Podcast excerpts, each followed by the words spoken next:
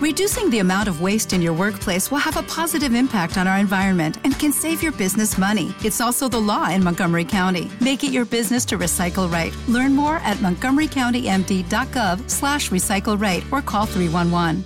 Hola, ¿qué tal? Soy Luis Miguel Salgado. Por el placer de coincidir, tiene el objetivo principal de presentarles a ustedes personalidades, así les llamo yo, a personas excepcionales haciendo una vida maravillosa ya sea por su forma de pensar, de trabajar, lo que hacen, cómo se han preparado, en fin, por su forma de ser. Y queremos impactar de manera positiva a todos aquellos que nos escuchen, ya sean una, cinco, cincuenta o cinco millones de personas. Lo importante es que conozcas a estas personalidades y que puedas tener herramientas, consejos, tips y recomendaciones para vivir mejor. Esto es por el placer de coincidir. Soy Luis Miguel Salgado Bienvenidos.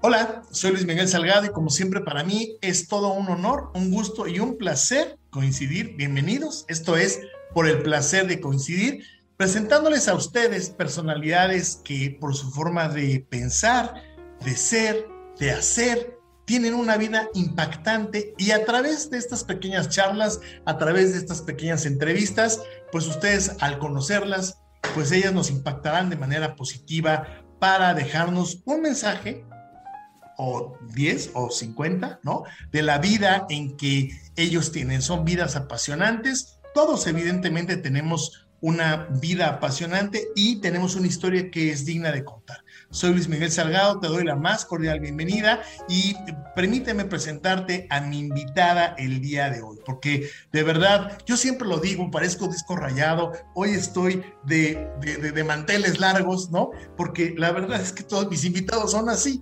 pero el día de hoy les voy a presentar a Roxana Wiley Cota. Ella es artista visual y promotora cultural. Es directora de Fine Art Gallery, México colaboradora de revistas y medios de comunicación, realizadora de magnos eventos de arte, poeta, filósofa de la vida, mujer mexicana orgullosísima de su país, creyente del positivismo, los valores, el arte, la familia y ante todo Dios. Y para mí es un gusto y un privilegio. Bienvenida mi querida Roxy, ¿cómo estás? Ay, qué bonita presentación, muchas gracias.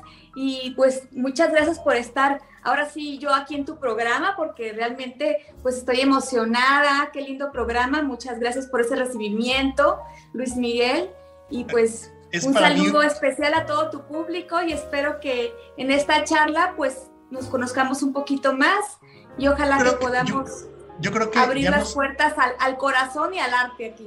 Esta charla yo creo que en algún momento nos tenemos que echar unos vinitos tintos, ¿no? Porque de esto se trata de platicar con un vinito tinto, con un cafecito, y son esas pláticas que probablemente te puedas quedar horas y horas, ¿no? Eh, platicando sobre, pues, lo que, lo que haces, cómo lo haces, creo que platicar una vida en tan poco tiempo, pues de repente nos quedamos como picados y esa es la idea, Roxy. Eh, bueno, con todo lo que haces, con este amor al arte, me encantaría que nos platicaras primero de dónde surge este amor al arte, porque yo entiendo, y afuera del aire estábamos platicando, que tú eres licenciada en sistemas.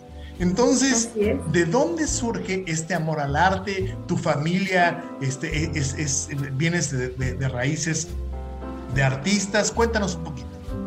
No, fíjate que no, mi papá pues era ahora sí que pues todo lo contrario artista, pero, pero él le gustaba pintar, por ejemplo. Y bueno, yo, yo soy sinaloense y bueno, me encanta mi gente, pero fíjate que cosas de la vida, me fui muy chiquita a vivir a Tabasco. Entonces, los paisajes de allá son preciosos, la gente de allá también es maravillosa y bueno, el que no es poeta canta, el que no baila, o sea, la misma tierra, yo creo que también el clima, no sé, pero de verdad que es un sembradero de ahí de, puros artistas. Y bueno, mi mamá desde chica pues nos llevaba a, a, baile, a canto, a pues ahora sí que a muchas cosas, ¿no? Mi papá, pues te digo, mi papá se ponía en su estudio en la laguna, él es, eh, bueno, era, era, falleció el año pasado, él era ingeniero civil y bueno, le encantaba mucho pues, pues pintar y, y yo me ponía horas a verlo. Me devoraba los libros de pintura de los pintores famosos porque siempre me apasionó. La escuela no era tan bonita para mí a lo mejor, no era muy brillante y lo que pasa es que a comparación de mis hermanos, mis hermanos eran de 10. Y yo la verdad pues no era de 10, yo era de 8, a veces 7, a veces ya cuando ya iba muy bien, un 9 por ahí, ¿verdad? Se escapaba por ahí de repente. No, no, no, la verdad, yo, yo era feliz pero dibujando, yo hacía, este, haz de cuenta las ilustraciones de los ejercicios que nos daban y yo era la más feliz. Entonces, cuando yo le dije a mi papá, porque pues estuvimos en teatro también, este, en la escuela nos daban teatro y, y pues muchas cosas, ¿no? Yo le dije, papá, yo quiero ser artista. Sí, me dice, pero vas a ser artista del pincel.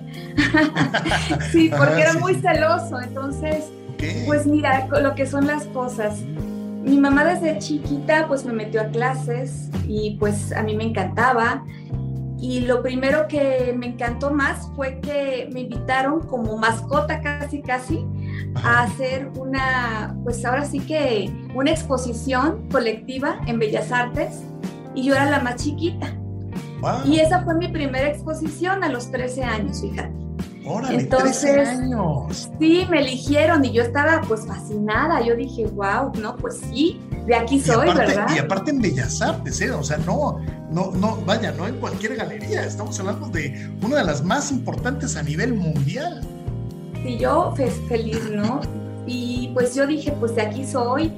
Y pues yo pensé que iba a ser muy fácil. Pues no, no fue tan fácil.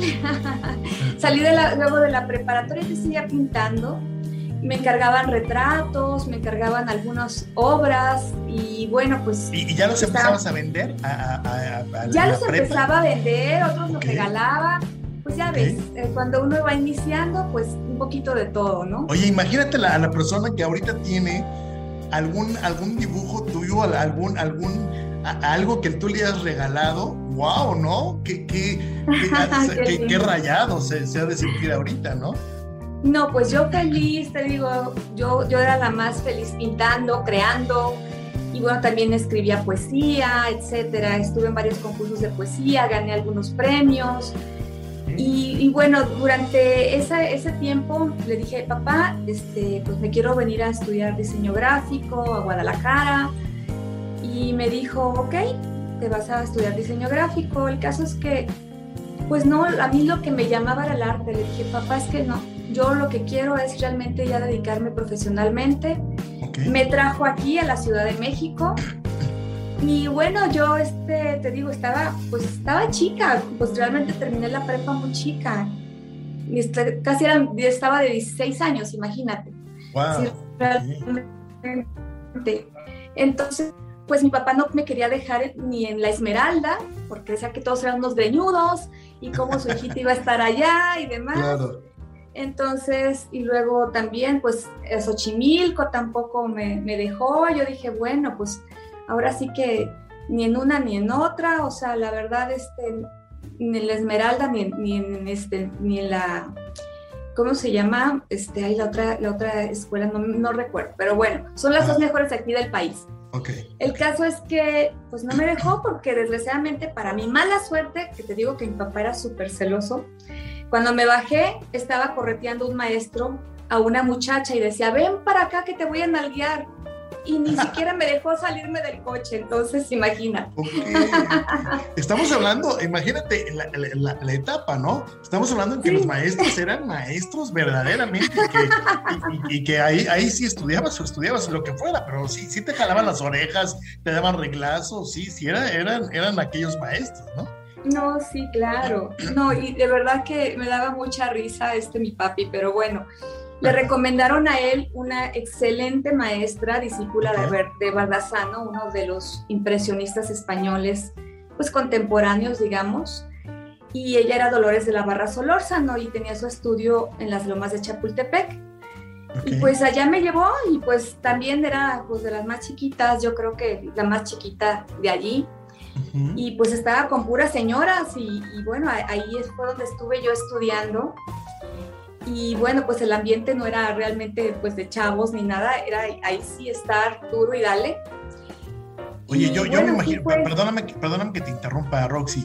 Eh, yo me imagino que estar entre puro adulto, de una otra manera, aparte la niña chiquita, ¿no? De repente apareces en la clase, ya imagino el ambiente ahí medio tenso, decir, ¿y esta niña qué? ¿A qué viene? ¿No? Y es como, aparte, no estabas estudiando con cualquier persona, ¿no? Entonces había un, sentimiento de, ay, pues pobre niña, ¿no? Este, hay que dejarla ahí a ver que se entretenga, sin pensar siquiera que estaban frente a, a un artista súper importante. Ay, qué lindo. No, pues en aquella época, pues ahora sí que arrastrar el lápiz, arrastrar todo, ¿no? O sea, porque pues tienes que aprender, ¿no? Y todo lo que yo sabía y conocía, pues no me servía para, para el impresionismo que tenía que empezar a aprender allí. Y ahí es cuando surge la magia de que yo empiezo a ver otros colores, que me empiezan a decir, es que el color carne no es color carne. Dentro del color carne hay muchos colores y todo va a depender de la luz y todo va a depender del ambiente de, lo que se está reflejando en tu rostro, de la ropa, incluso, pues de muchas cosas, ¿no? De muchos factores, entonces, de tu color de pelo, o sea... Ahí fue cuando, verdad, digamos, tuviste un, encuentro nuevo con toda la parte del arte y cuando tus pilas se recargaron. Pero déjame eh, interrumpirte a propósito por esto. Sí, claro, claro. ¿De qué manera, cuando tú estabas pequeña, ¿En qué te inspirabas? ¿En lo que veías? ¿En lo que escuchabas? Porque una cosa es eh, ver, pintar, hacer bocetos, dibujar, plasmar ideas. Otra es la poesía, que es un ámbito muy vasto, que tienes que tener un vocabulario, que tienes que tener una relación de palabras, que tienes que tener una coherencia, conectores, etcétera. Pero lo más importante es qué veía Roxana a los 16, a los 18, a los 23, a los 30 años, ¿qué veía que una persona como yo, más mortal que, que todos, ¿no? No logramos distinguir, porque en tus obras proyectas unas cosas verdaderamente de, eh, impresionantes, ¿no? Y, y el tema es cómo llega, esa es la pregunta, ¿cómo llega el artista y aquí podríamos entrar en un debate bien sabroso, pero nada más te lo quiero poner. ¿El artista se hace o nace? Yo soy de la idea de los que, que, le echan más para el, el, rollo de que se nace, ¿no? Por mucho que yo quiera estudiar, este, ya verás mi letra y, y tú lo dirás, pero de entrada creo yo que el artista nace. ¿Es así? Mira, las emociones, los sentimientos, los traes pero realmente si no te dedicas a hacer, pues no vas a llegar. Entonces, te voy a decir lo que me dijo alguna vez una maestra de astrología.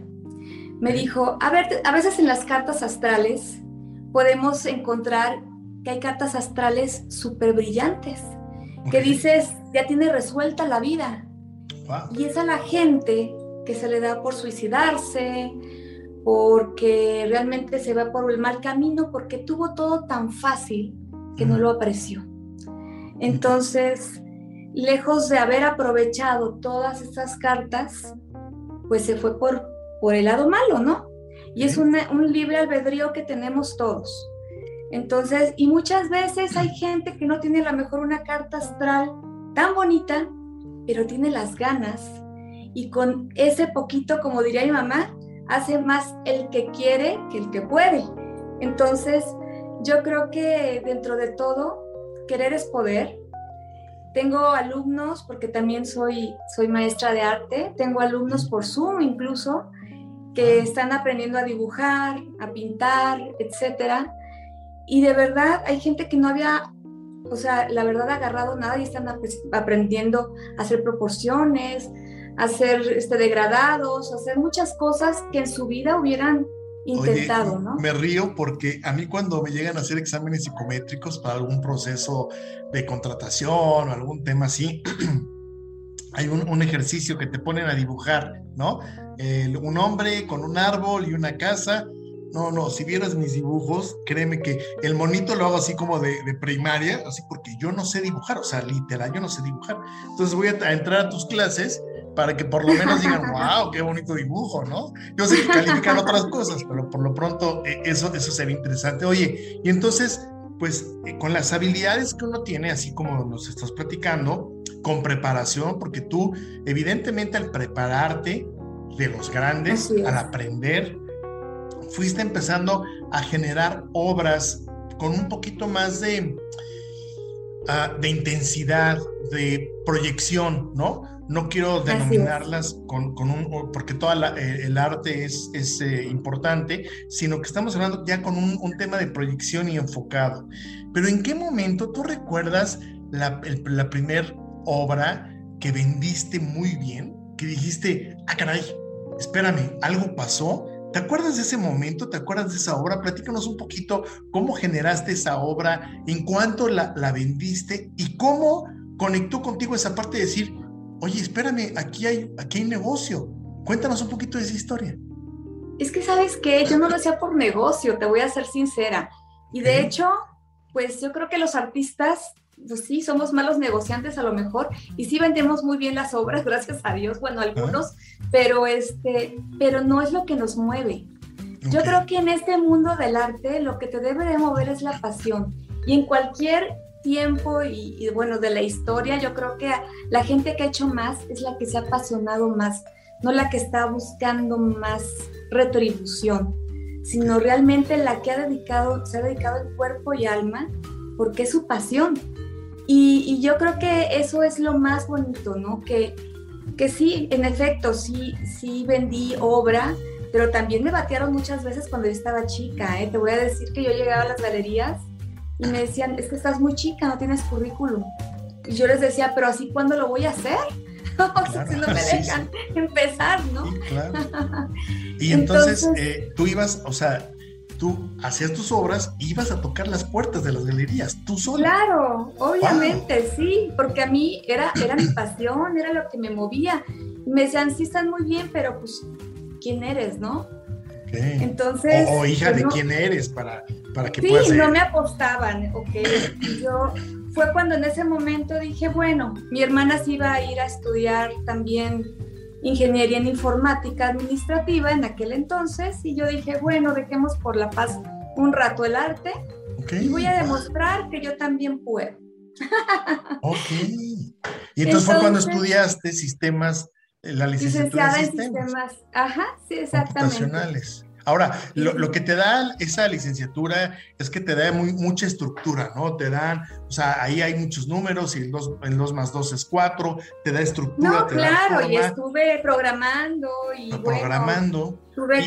y, está comprobado que quien programa, quien programa, se le abren muchos. De hecho, una de las recomendaciones para los niños y para los jóvenes es mételos a programar. De hecho, ahora, por ejemplo, el otro día estaba viendo que para los niños que juegan Roblox hay cursos para programar su propio juego. Entonces, eh, la programación te abre otro panorama. Y llegó un momento en que eso también te sirvió, ¿no, Roxy? Pues yo creo que sí, porque fíjate que los diagramas de flujo, por ejemplo, que yo creo que todos deberíamos de hacerlos cuando vayamos a hacer un proyecto, hacer un diagrama de flujo y ver dónde están nuestros cuellos de botella, y pues iniciar, ¿no? Este, pues si hacemos esto, pasa esto, y yo creo que así debería ser todo en la vida, ¿no? Este, te vas para acá y si, si lo hiciste mal, pues a ver, lo vuelves a empezar o ya, ya mejor renuncias, o sea, tienes que tener, yo creo que un esquema cuando haces las cosas, incluso para interactuar con la gente. Yo creo que la gente sería pues más noble y menos agresiva si pensar en las consecuencias. porque somos, somos realmente seres humanos mágicos, maravillosos, con todo tipo de posibilidades, pero desgraciadamente la gente luego le domina el ego. Entonces el ego es el peor consejero y es el que te lleva a la tumba. Yo no creo en el karma, creo que la gente más bien se está dañando ella misma por, porque obviamente lo que va a dar lo va a terminar recibiendo tarde que temprano. Y hay de veces que la gente no se da cuenta y se queda sola precisamente por eso, ¿no? porque no aprendieron a dar, no aprendieron a escuchar, no aprendieron a ser, ser humanos, ¿no? Que es a lo que venimos a este mundo, a ser humanos, a ser creativos, aprender y para dar, porque nada más a quedarte con el conocimiento, porque si no es como un árbol maravilloso que nunca da frutos. Entonces, ¿de qué sirve? Nada más para, para verlo y que nunca te dé frutos, pues no, no, no, no crearía una historia, porque tarde que temprano va a morir ese árbol, ¿no? Totalmente. Entonces, lo más maravilloso es eso. Cuéntanos un poquito en qué te inspiras, qué te, qué te mueve, qué te toca, qué, porque tanto en la parte de como poeta, como escritora, como artista, como licenciada en sistemas, pues todos estamos siendo impactados de diferente manera, ¿no? Eh, y vamos por la vida navegando con cosas que creemos que son importantes, pero evidentemente en ocasiones vamos tan absortos en varias cosas que nos perdemos de vista y nos perdemos el camino muy fácil. En cambio, ustedes tienen una sensibilidad, digo ustedes los artistas, los poetas, los escritores, una sensibilidad a flor de piel. Primero quisiera que me contestaras en qué te inspiras y segundo, si eres de sentimientos muy fuertes, si vives esa tristeza de manera muy fuerte, desbordante, si sientes esa alegría desbordante. Hemos visto eh, películas, documentales de algunos artistas y vemos ese, ese, están contentos y wow, y están tristes y wow, espérate, ¿no? Eh, la primera parte es, ¿en qué te inspiras? Y luego, ¿estos sentimientos sí existen? ¿Sí son tan fuertes como lo, lo pretendemos o son controlables? Pues yo creo que sí son fuertes, pero yo creo que, pues, por decirte, yo, o sea, cuando escribo sí me desahogo mucho, pero cuando pinto trato de mostrar el lado bonito de la vida porque lo visual yo creo que te contagia el corazón, el alma, y yo creo que estamos aquí nosotros para ayudar a otros seres, no para bajarlos. Digo, a veces obviamente la empatía es muy bonita, pero no es lo mismo eh, ver un poema que a lo mejor te llega y lo guardas, a que todos los días veas un cuadro que te está recordando esa tristeza. Porque ahí sí, ahí existen muchas, muchos datos que lo que estás recibiendo como energéticamente, visualmente, subconscientemente, te va a afectar. Entonces yo no estoy de acuerdo en que la gente use el arte para desahogarse, sobre todo si esos espacios van a ser habitados por familias, por gente que pues se va a dedicar a sus negocios, etcétera, porque esa energía pues te va a afectar en tu vida diaria, ¿no? Es como invitar a alguien que todos los días se va a estar quejando o lo vas a estar viendo sufrir. Y, pues desgraciadamente hay cosas muy desgarradoras. Y no dejo de apreciar el arte que hay, pero alguna vez me dijo un, un pintor por inbox, muy buen pintor, ¿eh? Lo felicité por una obra que era una mujer de las muertas de Juárez, que estaba amordazada y decía silencio, este, o sea, como que la amordazaban y la callaban, ¿no?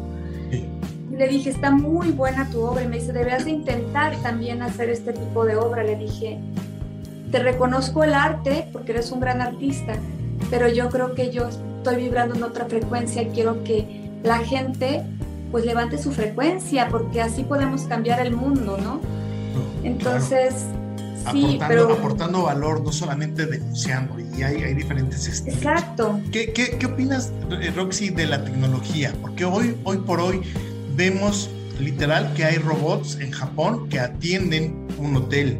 Hoy vemos que, que, con aplicaciones y con robots hay eh, eh, robots que construyen una casa, que imprimen un corazón. Ya la tecnología está, y en el arte no es la excepción vemos de repente cuadros o murales. El otro día vi una, una y lo saco a referencia, ahorita te voy a platicar, porque eh, vi un aparato que lo compra no sé cuántos miles de dólares te cuesta, pero tú puedes generar una pintura en tu pared, ¿no? Y literal, en cuestión de dos horas ya tienes un mural excepcional, una cosa copiada del mejor artista del mundo. ¿Qué opinas de eso? Claro, y también hay este, impresoras 3D que están haciendo escultura Y bueno, la verdad la realidad virtual está increíble también. ¿Podrás Estamos en una época en que realmente el humano pues también se, ayuda mucho de la tecnología, pero también empieza a haber competencia. Yo siento que la tecnología no debería de, dejar a la gente sin esa parte humana, ¿no? También. Porque, pues mira, tú sabes que la gente es como otra revolución industrial. Totalmente. Imagínate que la gente se queda sin empleos, que hay otra vez incertidumbre, que hay otra vez violencia y puede pues desembocar en algo muy fuerte. Entonces, yo siento que la tecnología es buena, pero no hay que abusar. Yo creo que también hay que, hay que nivelar, hay que equilibrar el, pues ahora sí que lo humano con la tecnología, ¿no? Que la tecnología nos sirva y no al revés, que nos rebase.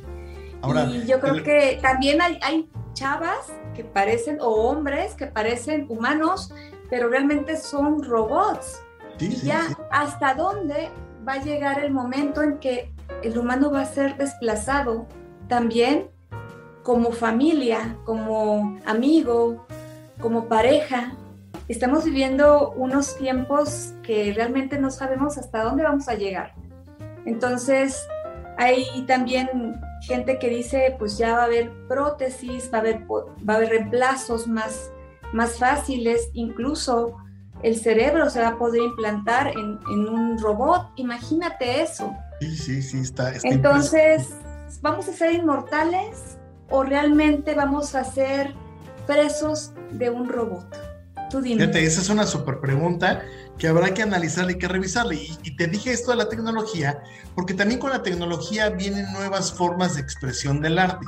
Ahora, tú agarras un aparato de estos, un celular, y puedes tomar, sin ser fotógrafo, Puedes tomar fotos con muchos filtros y con varias aplicaciones y puedes tomar fotos maravillosas. He de decirte que a mí me gusta la fotografía, no soy fotógrafo profesional, visto muchísimo. Bueno, de hecho, no he tomado ni un curso de fotografía, pues ¿para qué? Va, a ser... Ya no necesitas, hay muchos programas, apps Exactamente, pero lo que quiero decir es que el otro día tomé un par de fotos y le empecé a meter y a picar y no sé qué. Y cuando acabé la foto dije, wow, ¿qué es esto? O sea, neta, fui yo, yo lo hice, pero lo hice, vaya, no lo hice yo, ¿no? Ahora, ¿qué pasa? Eso es lo que quiero preguntarte. Pues pero está padre porque esa es parte de la creatividad que vas desarrollando y que vas implementando. Lo único malo que aquí, por ejemplo, pues yo veo que ya hay muchos filtros.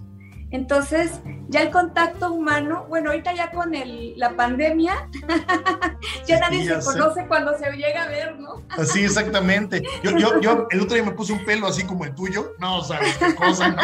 Oye, Roxy, pero... pero qué Brad Pitt ni qué nada, ¿verdad? Ya, sí, no, hombre, no, que yo era... Ya sabes, oye, quiero preguntarte algo, pero ¿qué pasa con esas aplicaciones que ya te ayudan a escribir, que ya eres escritor, ya el otro día me tocó ver que la verdad dije, me dio hasta coraje, me dio sentimiento. Y con, este, con esta bandera de que todo es arte, ¿no? Y cualquier cosa, mira, fui a una galería acá en, Querétaro. Tristemente, no voy a decir el nombre nada más por respeto, pero vi una charola, una charolita, un, cuadradito así. Grosería, realmente. Sí, sí. Yo no estoy de acuerdo un cuadradito blanco y una manzana encima. Y abajo decía, manzana eh, profética del tercer mundo, una cosa, una jalada así. Y entonces lo estaban exhibiendo, de verdad yo dije, ¿es en serio? Se me hace grotesco, burdo, una falta de respeto a la inteligencia humana.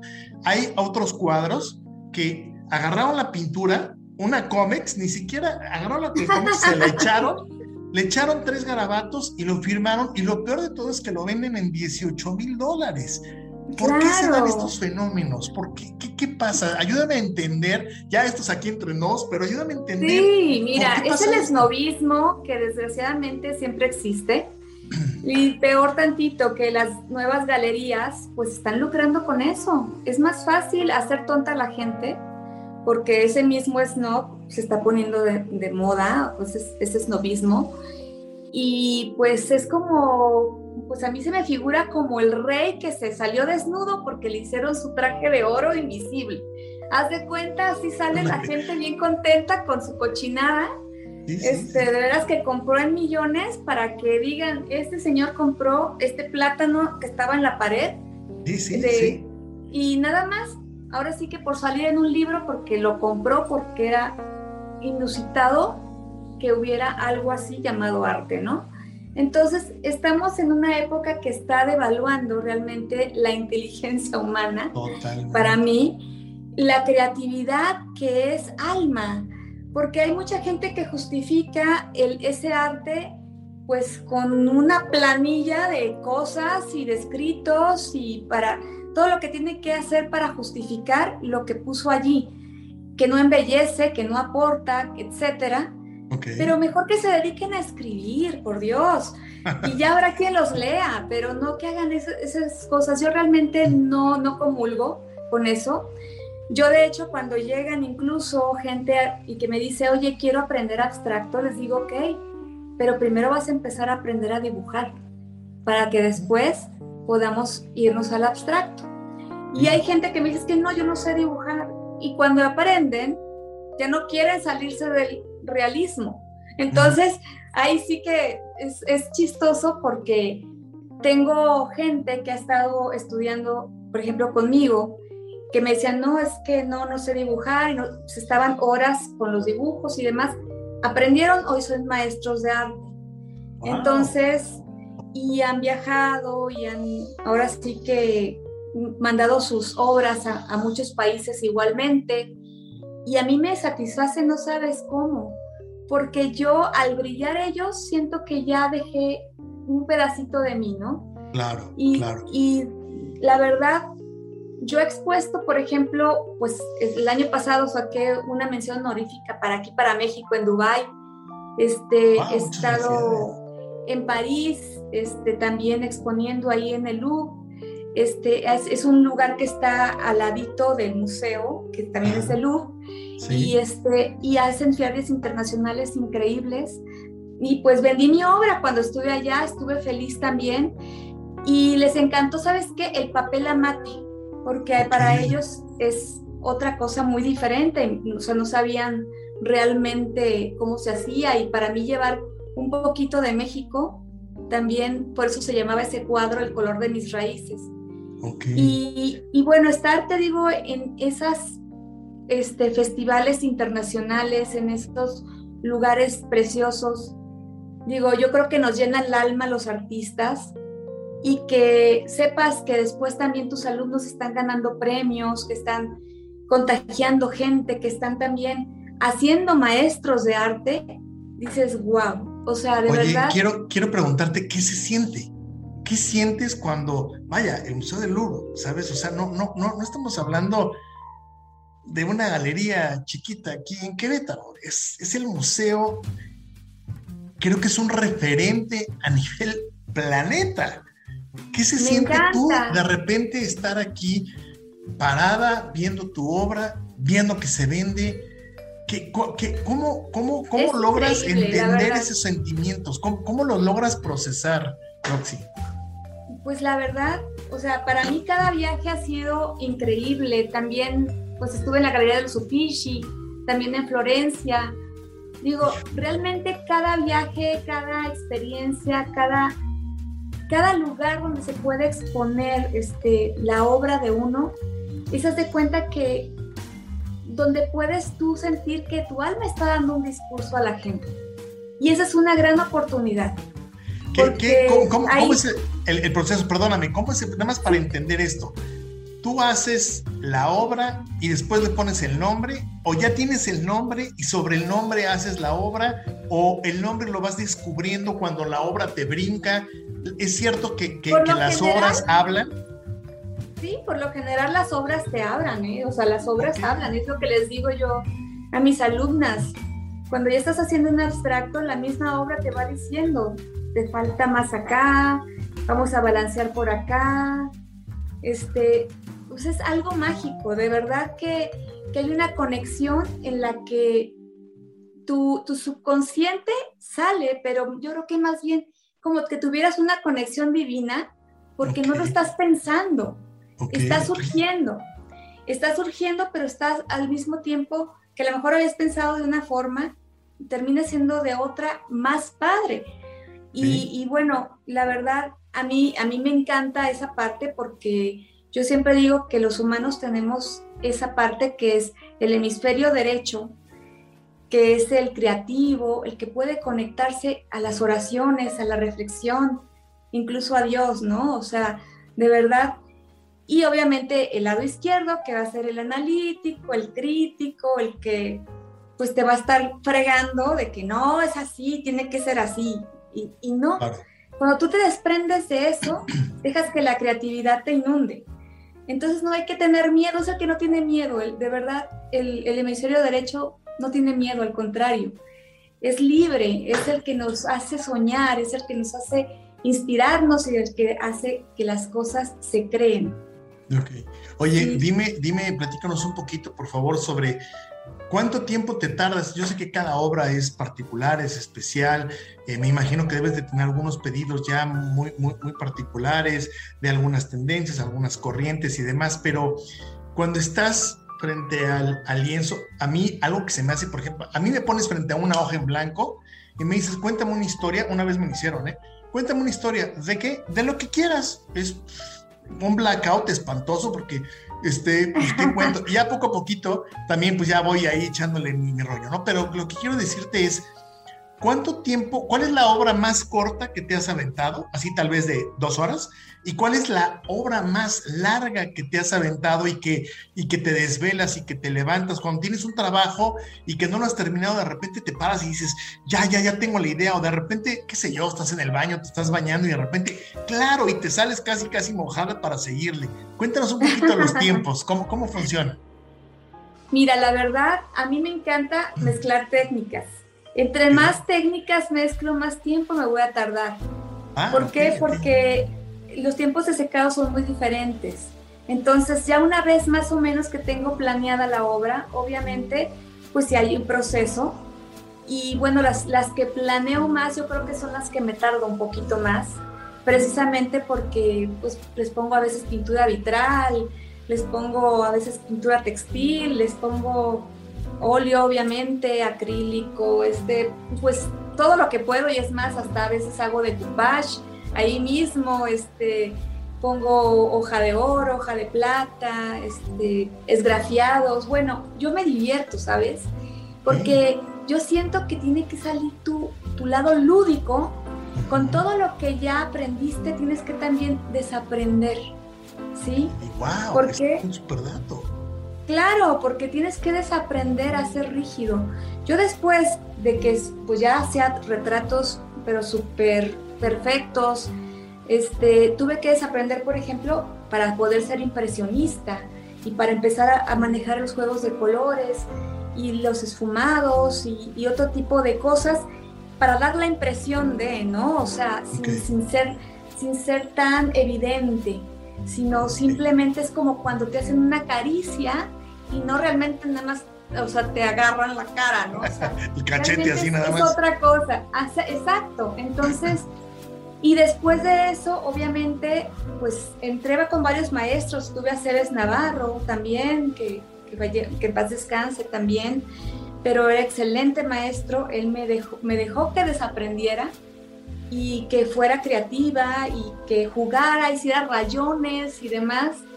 Y bueno, Herminia Pavón, por ejemplo, me, me enseñó también tipo polo, a, este, a aventar pintura también a ver los efectos del agua al mover los lienzos y a ver qué sale y a ver, búscale, porque algo hay adentro.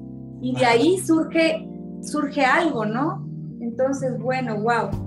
Entonces, háblame de, la música. Es que tengo tantas preguntas que hacerte. Desafortunadamente el tiempo vuela, nos quedan unos cuantos minutos. Y, te quiero volver a invitar, ¿no? Que nos sigas platicando en, otra, en otra charla, que continuemos con todo esto, porque creo que tú y yo nos podemos pasar aquí horas, mujer, platicando y conviviendo, porque creo que hay cosas muy, muy interesantes y de un interés genuino para aprender. Créeme que estoy aprendiendo mucho de ti, pero quiero preguntarte, ¿qué onda con la música?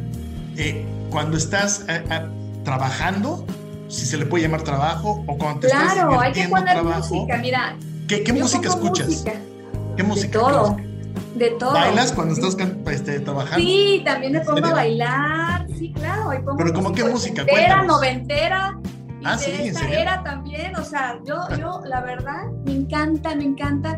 Parte yo creo que también de eso, de lo que traigo, es que desde niña estuve con la Bibi Gaitán y, este, y aprendimos a bailar, que ballet, que es danza moderna, etcétera. Y luego también me metieron a hawaiano, taitiano y bueno, este, me encanta, me encanta bailar, me encanta la música y yo creo que todo fluye, ¿no? tenemos que contagiarnos de esas energías que son positivas para nosotros. Incluso cuando estoy también trabajando, yo a veces no tengo tiempo de leer, pero me encantan los libros y, yo les recomiendo a la gente que no tiene tiempo, pongan audiolibros. Hay preciosos audiolibros, de verdad. Acabo de, de, bueno, de escuchar hace poquito con la última hora que estaba haciendo, El Poder de la Hora a ver si lo pueden, se lo recomiendo. Está muy bien porque realmente te habla precisamente de esa parte del ego que hay que vencer.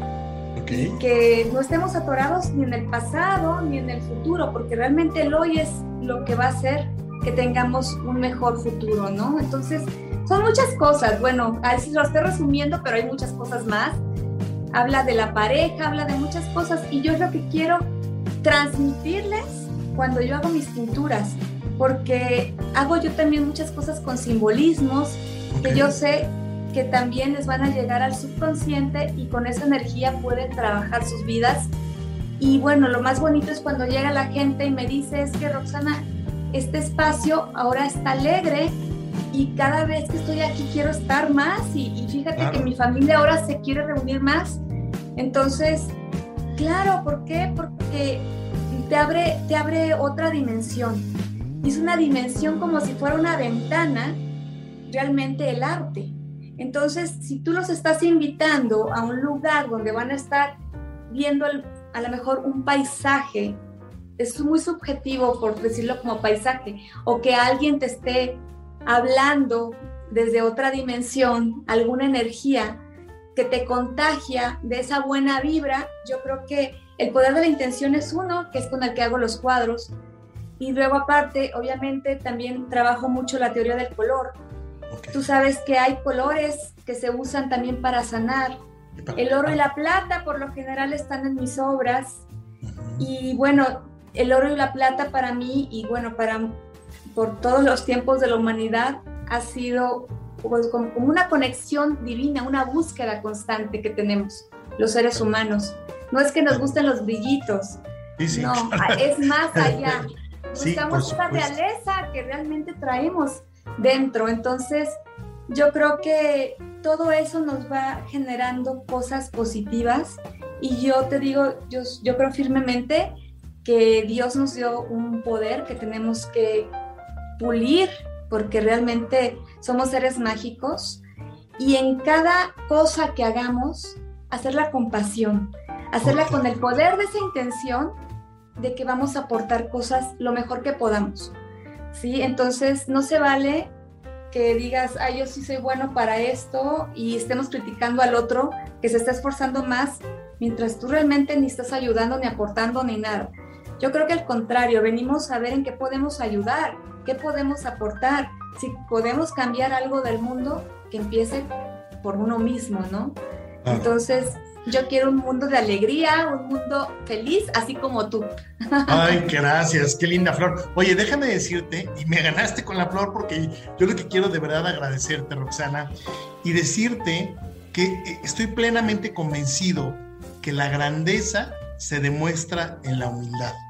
Y la verdad es que eres una mujer grande, eres una mujer de luz, eres una mujer que, que va esparciendo bendiciones por donde pasas, con tu trabajo, con tu alegría, con tu carácter, con tu forma de ser, con sus, ¿no? Oscuros y con sus luces, pero la verdad es que eres, eres un, un, un, ángel, un ser de luz. Y quiero de verdad agradecerte porque déjame eh, decirte a, a, ti que nos estás viendo, que nos regalas unos minutitos de tu atención, Roxana, cuando platiqué con ella, no reparó en ningún momento otra persona con la misma altura, con la misma experiencia, con el mismo currículum de Roxana, o tal vez con mucho menos, se hubiera puesto como algunos eh, me hubiera puesto muchos pretextos, me hubiera pedido las preguntas por adelantado, me hubiera puesto muchos, muchos peros en el camino para poder platicar con ella. Y tú, Roxy, me abriste tu corazón, me dijiste encantado y tuviste esa, esa actitud y esa humildad que te hace grande. Yo quiero de verdad, de todo pues corazón, agradecerte y, y de verdad me encantaría. recuérdalo.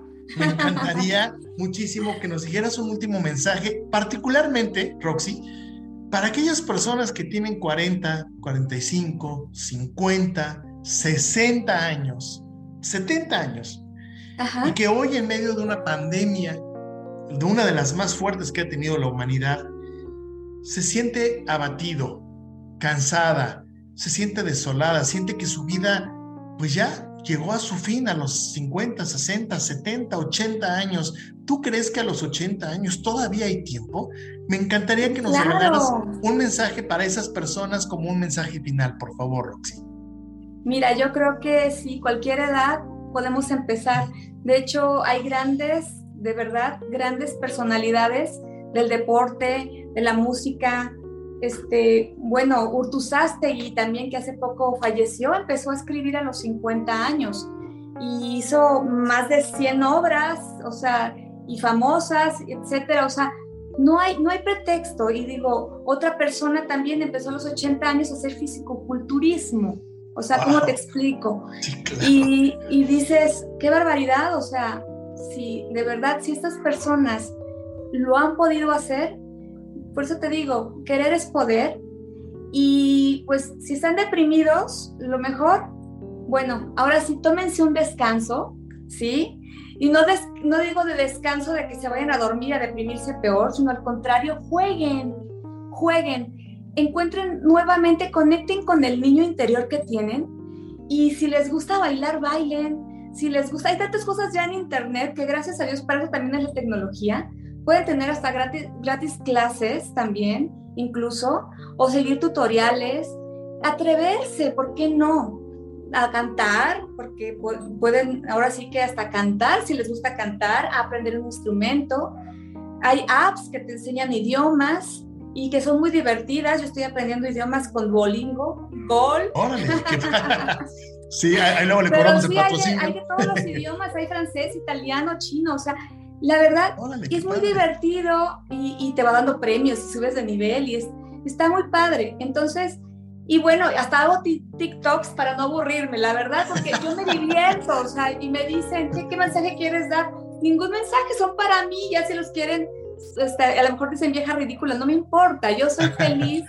y la verdad, mira, yo creo que hay que hacer las cosas sin temor a que te critiquen, porque mira, hemos visto con esta pandemia que nadie tiene la vida comprada.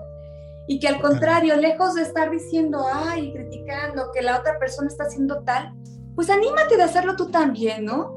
Porque quién quita y tú también sales beneficiado o por lo menos te ríes de ti mismo, que es algo muy sano, porque es lo que te va a dejar fluir, no tomarte la vida tan en serio y realmente que puedas inspirarte con, con las cosas y saber pues ahora sí, conocerte otra vez, porque realmente si tú te conoces, si vuelves a conectar con ese niño y saber qué le hizo falta, vas a ser más feliz. Y de eso se trata la vida. Venimos a ser felices, no estarnos amargando y a criticar porque yo no me atrevo.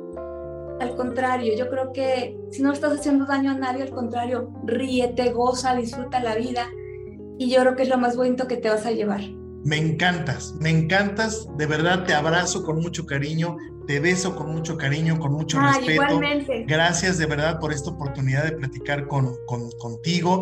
Ha sido una delicia y nos faltan muchas horas más. Ya tendremos oportunidad de cuando pase esta, esta pandemia o cuando se calmen las cosas y demás, de este, echar una buena cena, una buena plática y poder saludarte en persona. Te mando muchas bendiciones nuevamente. Ay, se abran delante de ti todos los, caminos y los deseos más profundos de tu corazón se cumplan. De verdad te lo deseo con todo cariño.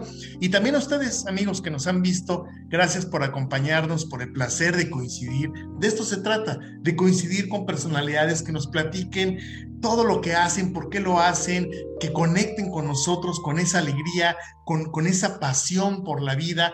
Y bueno, la intención es muy sencilla, el poder compartir con ustedes, que conozcan a mis invitados y yo me siento más que honrado. Los espero en un próximo capítulo por el placer de coincidir. Soy Luis Miguel Salgado. Eh, me encantaría que nos dijeras tus redes sociales, porfa, Roxy, antes de dar las mías.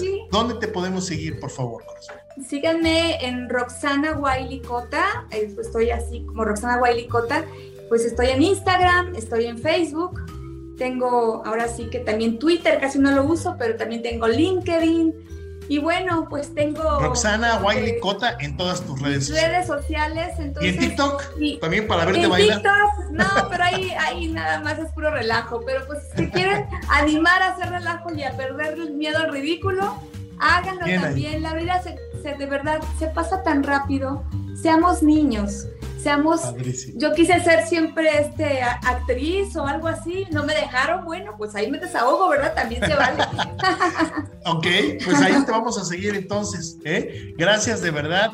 Y también gracias a ustedes, eh, los espero en un próximo, en un próximo capítulo por el placer de coincidir. Nos pueden seguir a nosotros en eh, Instagram, arroba por el placer de coincidir, a su servidor, arroba Luis Salgado. Y bueno, me encantará estar en contacto si quieres participar en una entrevista. Escríbeme, Luis Miguel Salgado, arroba gmail.com. Que tengan Gracias por invitarme. tarde. Un gusto y un honor. Privilegio. Un gusto. Saludos a todos. Adiós.